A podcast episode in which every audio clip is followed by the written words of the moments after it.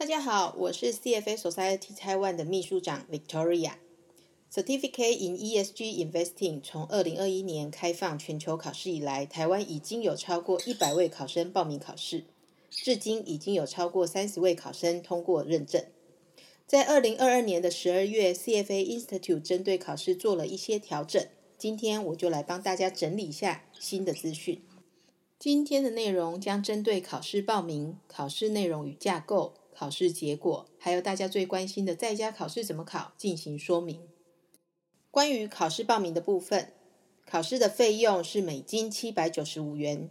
这个已经包含线上教材了，也就是 CFA Institute 提供的官方教材。那很多朋友打电话或写 email 来询问，就是教材在哪里可以买？其实，在台湾，大多数的考生都是想要先看看书，了解一下考试考些什么，再决定要不要报名考试。那这部分经过跟 CFA Institute 的沟通，呃，他们建议可以透过 Amazon 线上购买纸本教材。那纸本教材原本的价格是一百三十五元。美金一百三十五元，但我在去年十二月订购一本二零二三年度新的教材，含运送到台湾，我只花了美金八十一点二九。那在做这个影片的时候，网官网不是在做这个影片的时候，Amazon 上面的价格已经是八十三点三四。如果有兴趣的考生，可以在网络上参考一下去做采购。除此之外，关于报名资格。目前这个考试没有任何的报名资格限制，但是强烈建议具有投资相关背景的人来报考比较适合。因为考试的内容在第七章讨论的是 valuation，第八章讨论 portfolio management，这两个章节的比重非常的高，占了接近百分之五十的比重。如果不是财经背景相关的人来考，可能在准备上需要多保留一些时间，也可以考虑像前面所提到的，先买书来念。等到念到差不多了，再再来报名。关于报名程序，首先要先在 CFA Institute 的官网申请一个账号，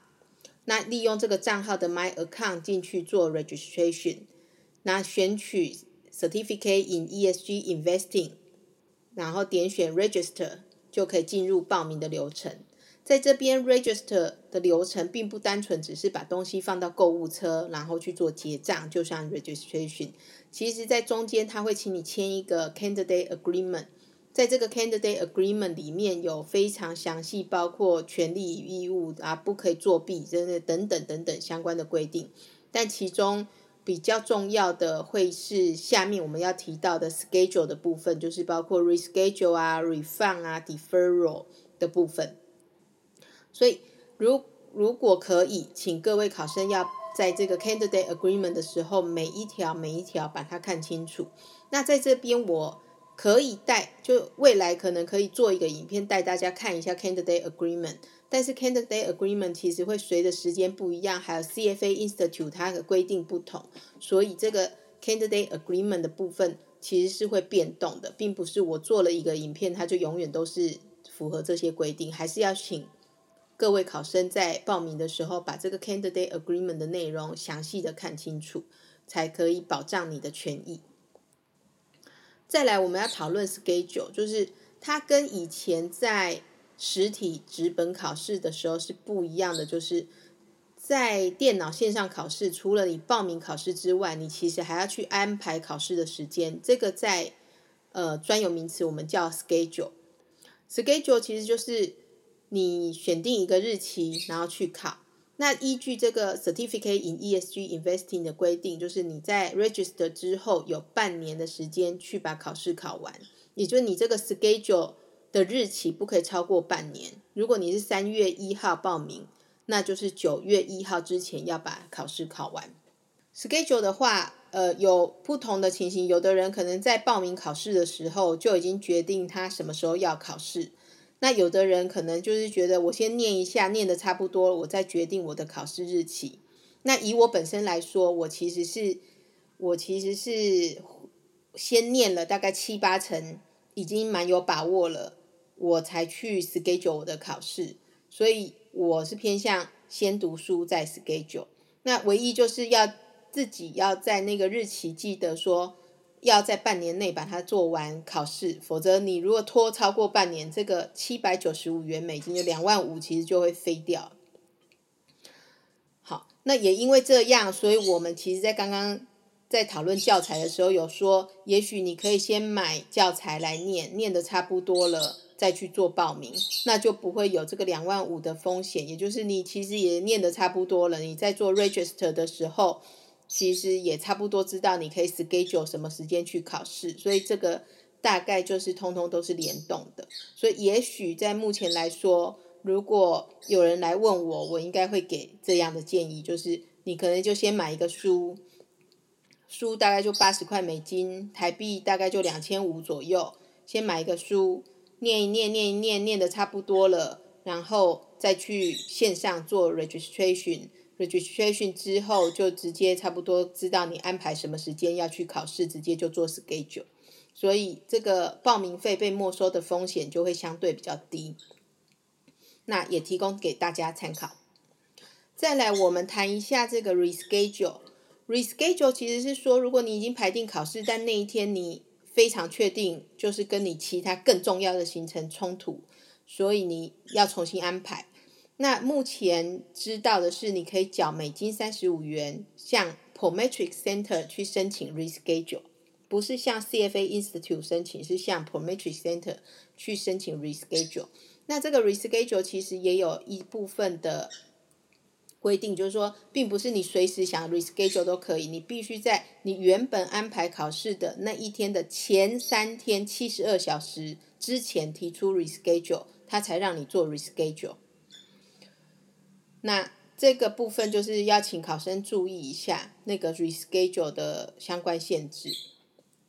再来提一下这个 refund 跟 deferral。refund 的话，你在签这个刚刚讲的，你在报名的时候有一个 candidate agreement。在 candidate agreement 里面会有关于 refund 跟 deferral 的相关规定。关于这个 refund 就是退费，deferral 就是申请延期。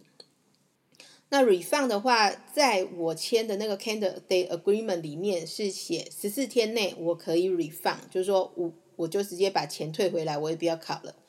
这是十四天，但是这个东西的变动非常的。有有可能依据 CFA Institute，它可能全球的整个策略啊变动啊，它可能都会改，所以就是每个 candidate 你在签 candidate agreement 的时候，真的还是回到上面那一段讲的，你要记得看一下你的 turn 是什么，你 refund 是几天内可以 refund，这个部分要看清楚再来做决定。Deferral 就是申请延期。延期的话，基本上都是有一些很特殊的因素，你可以申请延期。就比如说你生了重病啊，你躺了床，躺病床根本没可能去考啊，或者是家里其实有直系亲属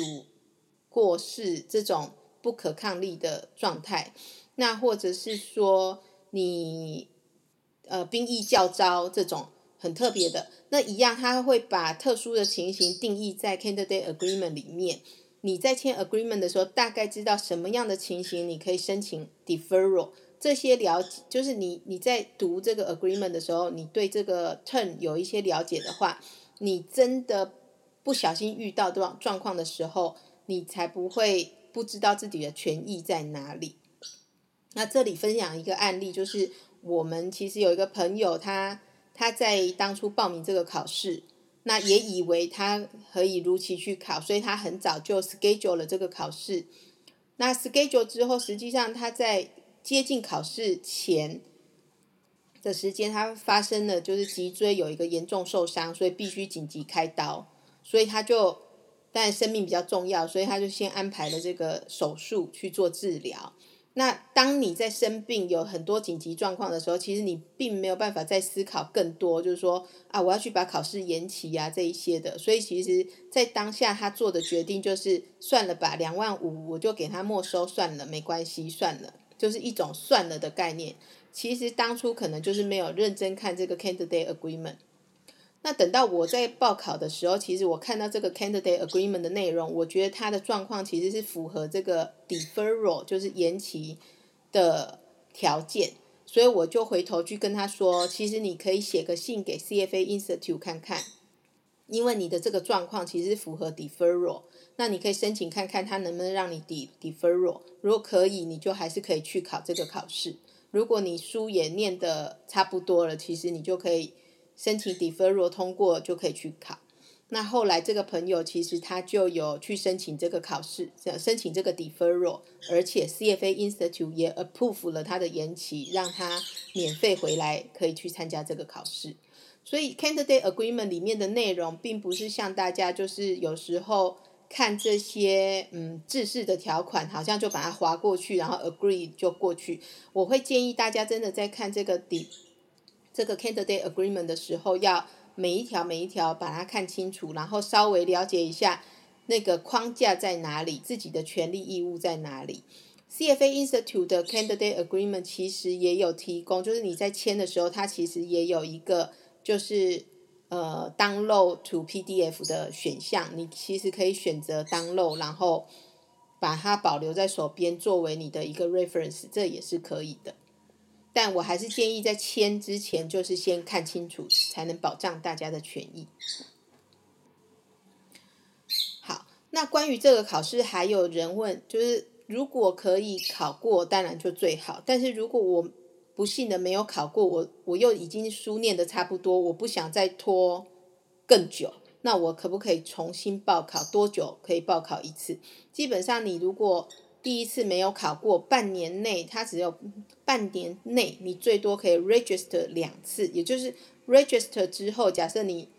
在三个月的时候读完书去考失败了，那你也只能再报考一次。那如果超过那个半年，你可能就可以再报考这样子。所以半年内最多可以报考两次，你并不能每一个礼拜都去考这样子，就算钱很多也没办法每个礼拜都去考。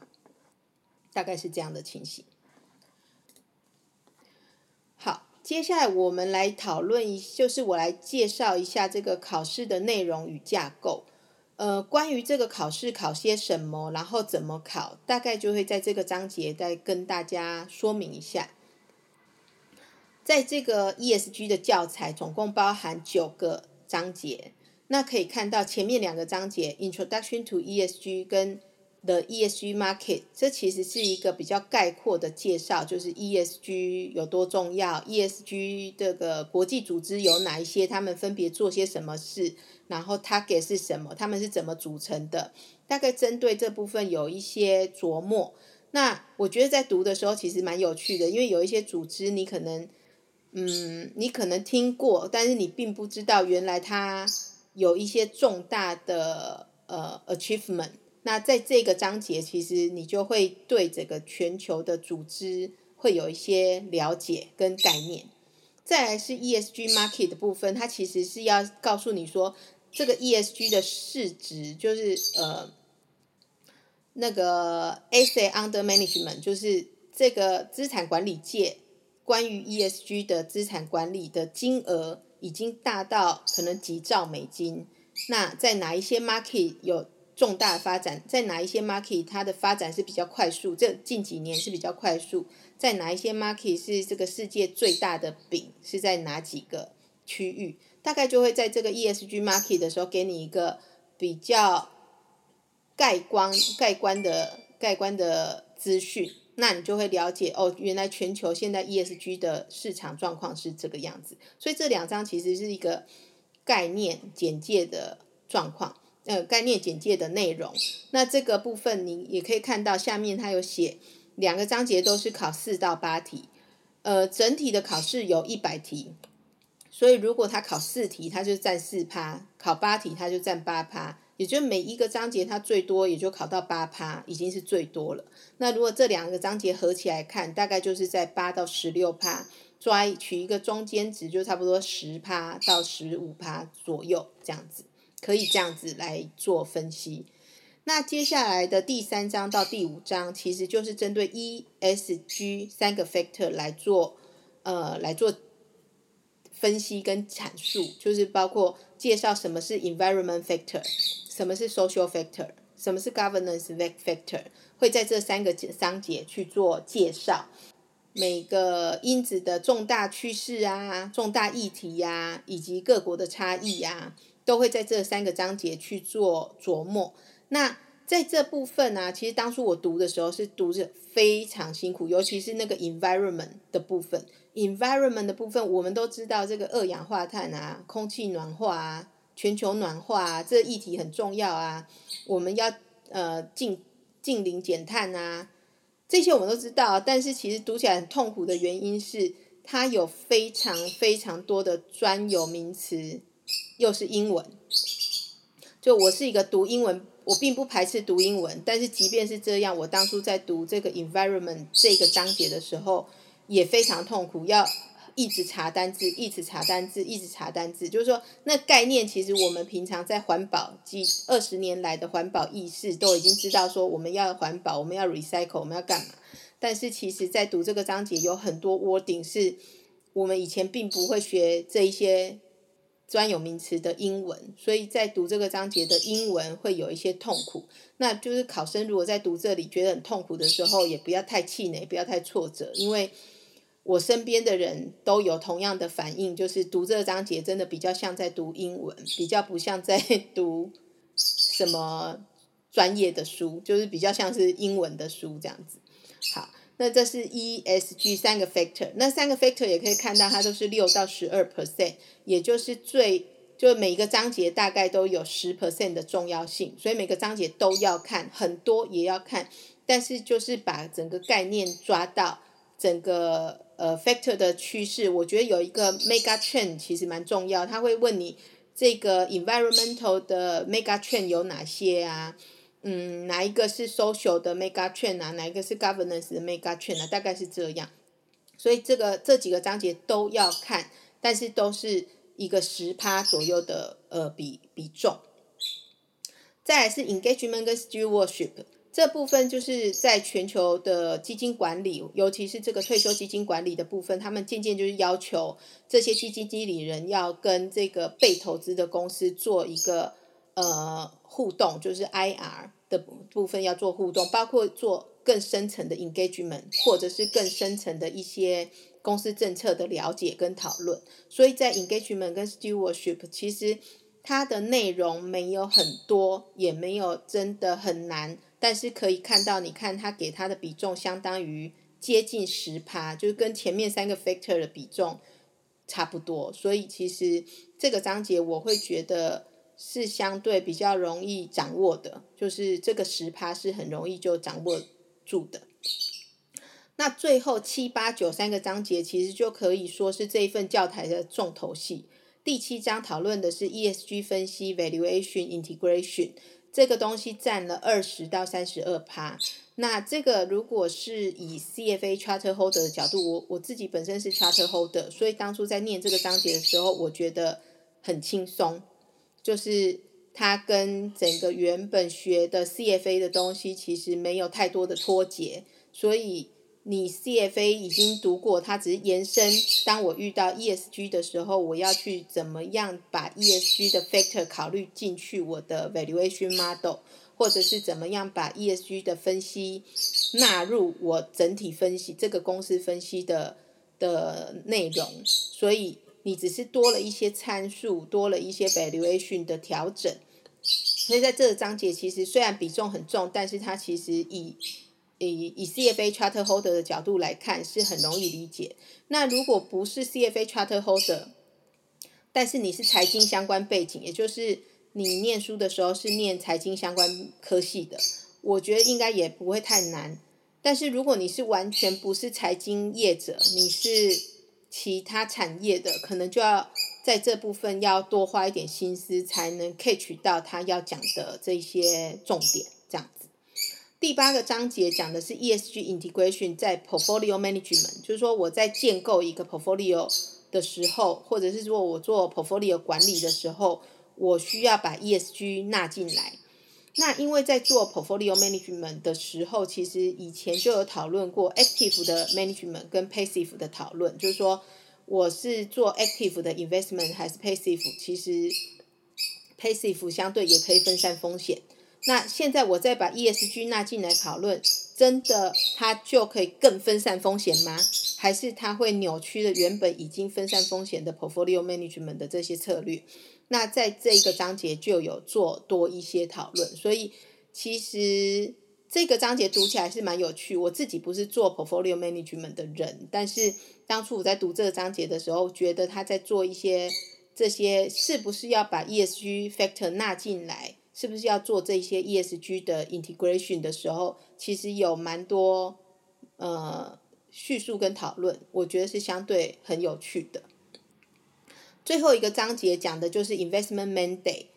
portfolio analytic 跟 client reporting。那这个部分其实你可以看到，它就只有配重四到八题，它跟前面两章的配重差不多，它就是一个收尾的状态，跟前面做概论，后面做收尾。收尾收什么？收 mandate。mandate 的意思是说，当我一个基金要定义我是 ESG 基金的时候，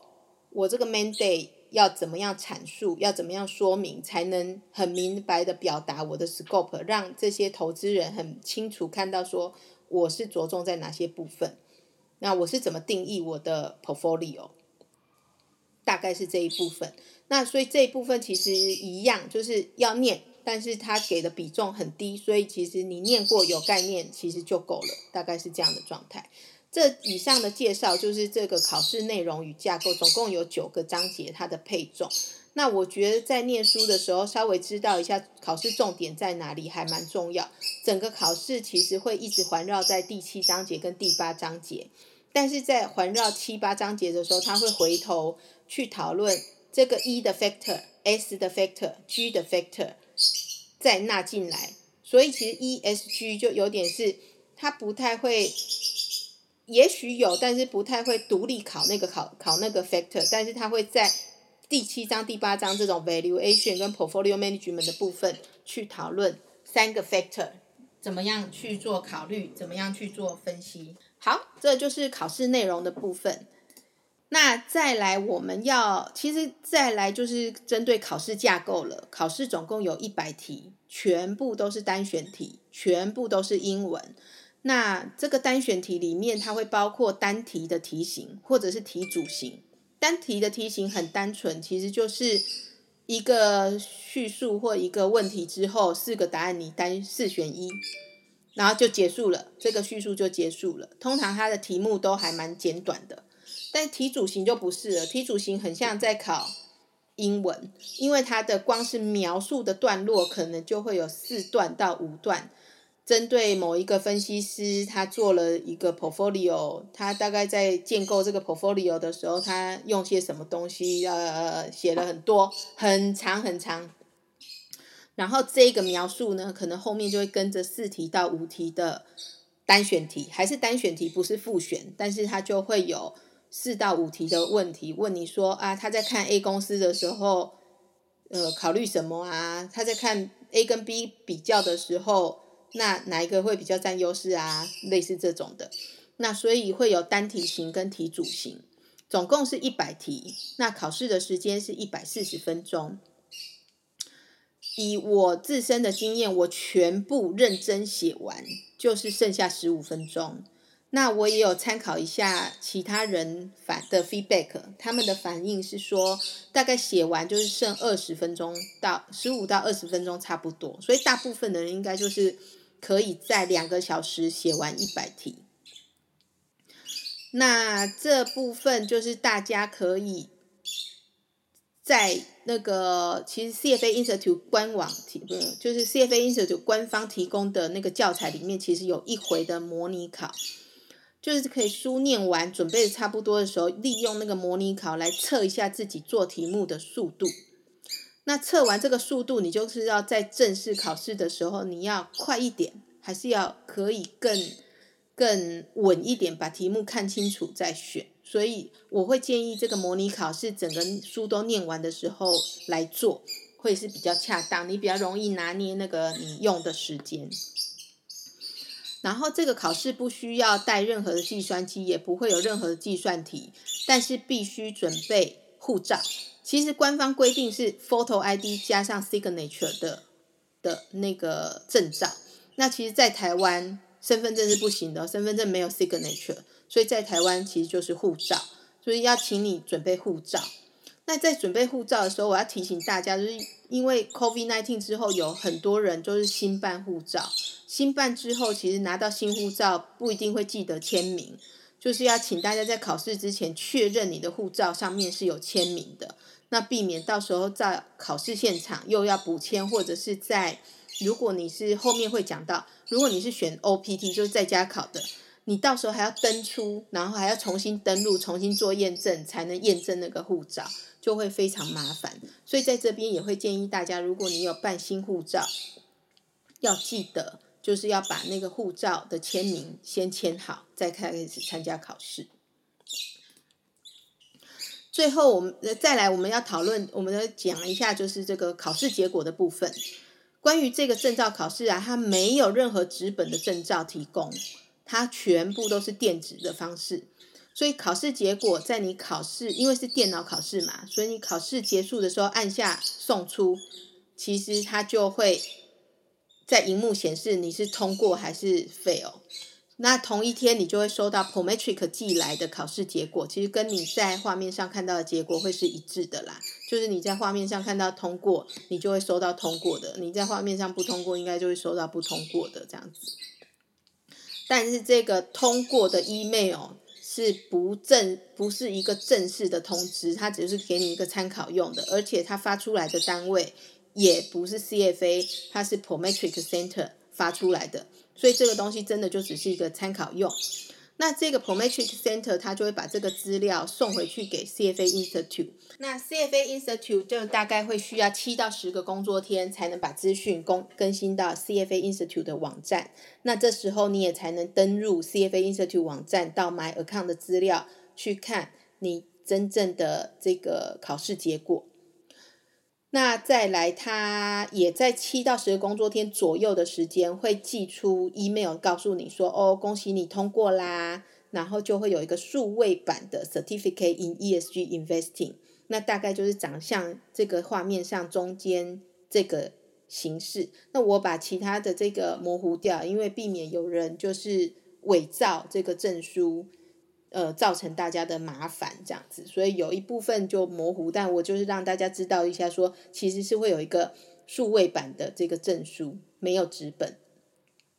最后，它还会有一个数位的备举，那这个数位备举其实是由这个有一个非常有名的叫 Beno 的公司提供，就是说。他会把这个名单给他，那只要你有这个连接的话，他就可以证明你真的是有考过这个。然后你可以利用这个备举放在你的 social media，比如说 LinkedIn 啊，或者是其他 social media。那目目前如果以我的状态，我其实只有 LinkedIn 可以用到这个备举，所以我有把它放到我的 LinkedIn 的备举这样子。那这个是考试结果的部分，提供给大家参考。最后，我们就要来聊一聊，就是 CBT 跟 OPT。其实，在报名考试或者是在了解这个考试的时候，有非常多的人，甚至连我自己当初对于这个 OPT 都存疑呀。在去年，在去年年初二二月、三月，我办这个 promotion，就是 ESG 证照的推广的时候，其实我还是建议大家用 CBT 的方式去做考试。所谓的 CBT 其实就是要去考试中心应考。那我们比较熟悉的其实是台大语言中心。那目前台大语言中心已经在去年九月没有继续跟 Prometric Center 合作，所以目前知道的考试中心就是像在台北车站附近的这些商英瑞研或剑桥领思这几个考试中心，那他们其实都是。让呃有有一些是考剑桥英文检定啊，或者是那个全民英检这些的，他们都是用电脑考试。那也因为这样，我们就利用他们的电脑考试中心去做配合。所以这个东西其实是 Pometric Center 决定他要跟谁、跟哪一些考试中心签约，然后可以在哪一些考试中心考。那也有人问过说，哎，高雄也有考试中心，那为什么不能在考高雄考？其实就回到刚刚讲的，就是 PomeTric Center 如果没有跟高雄签约，那他就不会有高雄的考试中心。但是如果他有，也许他就可以在高雄考。那这部分其实我们也已经反映给 CFA Institute 总会，让他们去跟 PomeTric Center 沟通。这未来也许有机会在高雄就可以考。那目前的话，知道就是还是在台北，而且多数的考试中心都在台北车站附近。好，那 OPT 就不是，OPT 是在家考试，用的就是你的电脑，用的就是你家里的网络，所以你的电脑合不合格？你的网络合不合格？其实这是最常有人问的。而且在家怎么考？在家难道不会有作弊吗？这其实大部分人疑惑都一样。我当初也有一样的困惑。那其实如果要有进一层的了解，可以进到那个 Prometric Center，它有提供一个就是 Pro Proctor 的 System Check，你可以到那个网站上。去做 system check，按下 system check，它就会知道你的电脑符不符合它的需求，你的网络够不够快，你网络够不够稳定，它可以做这一部分的确定。那做完之后，你大概就知道你的电脑可以用还是不可以用，你的网络 O 不 OK？那就是 OPT 到底是不是你的选项之一？那如果它是你的选项之一，也许你就回到这个表来做参考，说那我要不要来做？我要不要用 OPT 来考试？还是我还是呃，哎，还是去 CBT 风险比较低？那这边我做了一个表给大家参考。因为你在家考啊，其实它真的还是要做很多防止舞弊的动作，所以它会针对你应考的环境做一些规范，很多的规范。那有有，它其实有一个手册，你你们如果有兴趣，就是说，如果你的电脑已经合规了，网络也合规了，你真的有考虑要在家里考的话，可以去把手册看一下，然后了解一下。但 CBT 不是，反正你是去考试中心考，它你有没有你有没有作弊什么的，都有人可以现场就给你抓包这样子，所以其实它就没有那么麻烦。说真的是没有那么麻烦。还有一个最重要的是，我后来就是我有请几个考过的人分享他的经验，才知道说，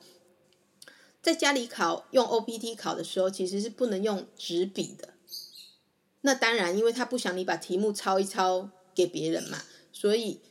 在家里考是没有纸、没有笔，你的桌面不可以，你的房间不可以出现任何纸跟笔。但是在 CBT 你进去考场的时候，他会提供纸跟笔给你。那当然，你考完离开的时候，纸跟笔他也会收回，你并不能带走这样子。但是至少在那边就有纸跟笔可以用，这个还蛮关键的诶。大家还记得我刚刚有讲到，考试的时候会有一个题组型，它会有漏漏等漏漏等的题目。那有时候我们这种非英文语系的国家，在看那么漏漏等的题目之后，看了第二段就忘了第一段。所以如果有纸笔可以做一些 notes 的话，其实，在做题主型，有一些人也许会觉得比较 comfortable。至少以我自己，我可能会觉得比较 comfortable。但当初我是在家考，所以不能用纸笔，是也可以存活。但是，就是如果今天再次问我，我也会觉得有纸笔真真好这样子。嗯，所以就提供给大家参考。那再来一个是监考人员。在 CBT，反正就是台湾考试中心那些监考人员都是台湾人，所以他其实什么样的状况，其实都是用中文跟你解释、跟你说明，所以你就不会觉得那么的紧张。但是 OPT 在家考还是有监考人员，这个监考人员是远端透过镜头、透过我们电脑的麦克风去做了解你现在在做什么事，所以这些线上监考人员其实都是用英文，甚至我遇到的监考人员还有一点点。口音，所以当初呢，我光是这个监考人员在做 introduction 的时候，我就已经觉得听不懂，会紧张这样子。那我已经是觉得我是已经比较皮、比较麻木的人，所以当我听不懂，我真的会跟他说：“我听不懂你说什么，请你再讲一遍。”然后他有时候再讲一遍，我还是听不懂，他就会用那个 chat，就是你跟他之间还有一个 chat box 可以用打字的。他就会用打字的写给我看，那所以这部分其实是 CBT 跟 OPT 有蛮大的差别，就是如果你是属于那个听英文就会非常紧张的人，导致你的考试会考不好的话，那可能 OPT 你就要你就要把它放一旁，因为可能那个紧张会影响到你的考试结果。但是如果你跟我一样就是皮皮的啊，反正他讲听不懂就一直问一直问的话，那我觉得 OPT 的这个项目应该对你也不会有太多的影响。那再来就是 schedule 的部分，刚刚有提到就是安排考试嘛，你报名之后还要安排考试日期，这部分 CBT 就比较占弱势，因为他如果安排啊，我当初在做安排考试的时候，我进去看最快最快最快排到 CBT 的时间至少要三个月，也就是假设我现在书已经读的差不多，我也还要等三个月才能去 CBT 考，但是如果我是 OPT，我隔天就有得考了。所以这两个的弹性也有一点点不同，跟你在做考试规划的时候可能会有点不同。那如果反过来，今天我再考一次，我可能会做这样的决定，就是说我可能还是选 CPT，但是呢，我在念完，呃，比如说百分之五十，念到第五章，就是嗯，ESG Governance 那一章念完，我可能就会去报名 Schedule 考试了。因为不然要等三个月，那你书已经念完还要等三个月的时候，其实是一种蛮痛苦。因为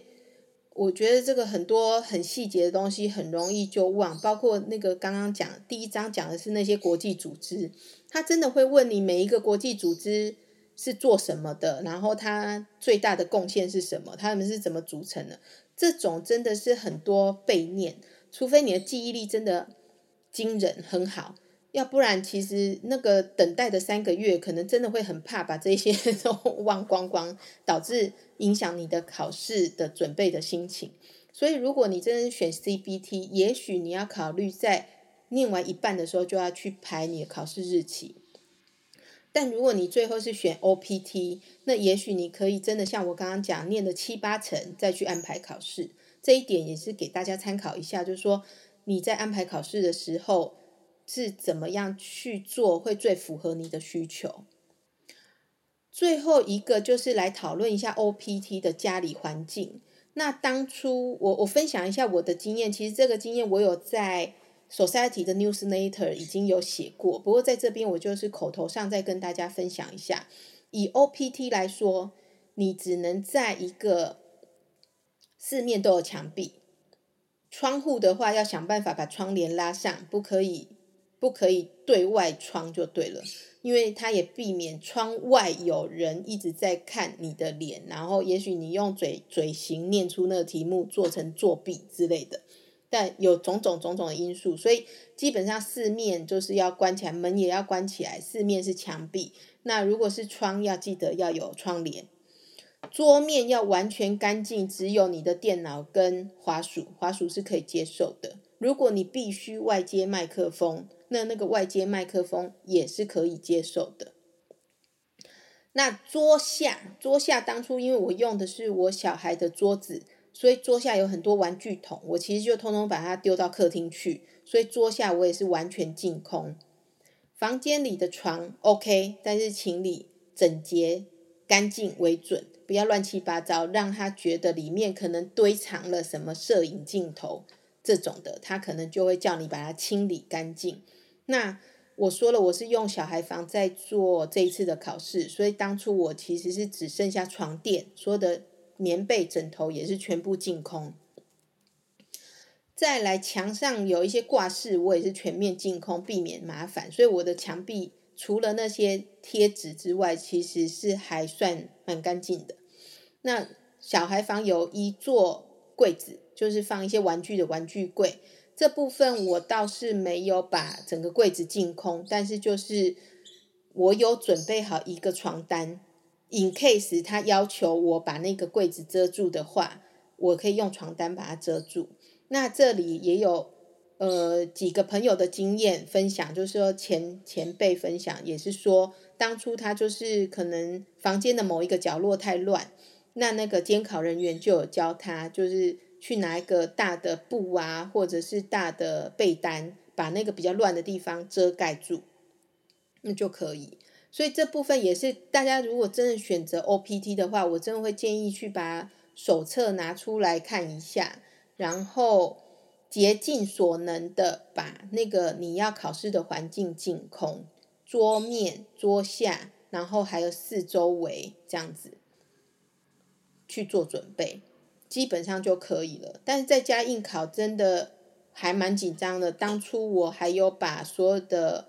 家用电话电的插头拔掉，或者是其他的电脑设备跟其他的手机设备全部都关机。因为真的很怕你考到一半，突然来一个电话，你考到一半，突然电脑哔哔哔开始叫，所以其实这部分就是大家，如果你是一个相对比较细心的人，在家考应该是没有太多问题。但如果你觉得自己本身就是属于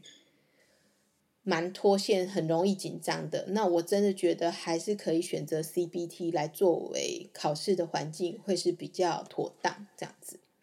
那这是今天的分享。如果呢，大家对今天的分享还有其他的问题想问，你可以在这个影片下面做留言询问，或者是寄信到 secretary at taiwan dot cfa society dot org，我们将尽力回答你的问题。那当然，你也可以扫描荧那个荧幕上的 QR code，追踪我们的脸书专业，透过脸书的 Messenger 来进行提问。那今天的分享就到这里喽，谢谢大家，希望大家考试顺利，拜拜。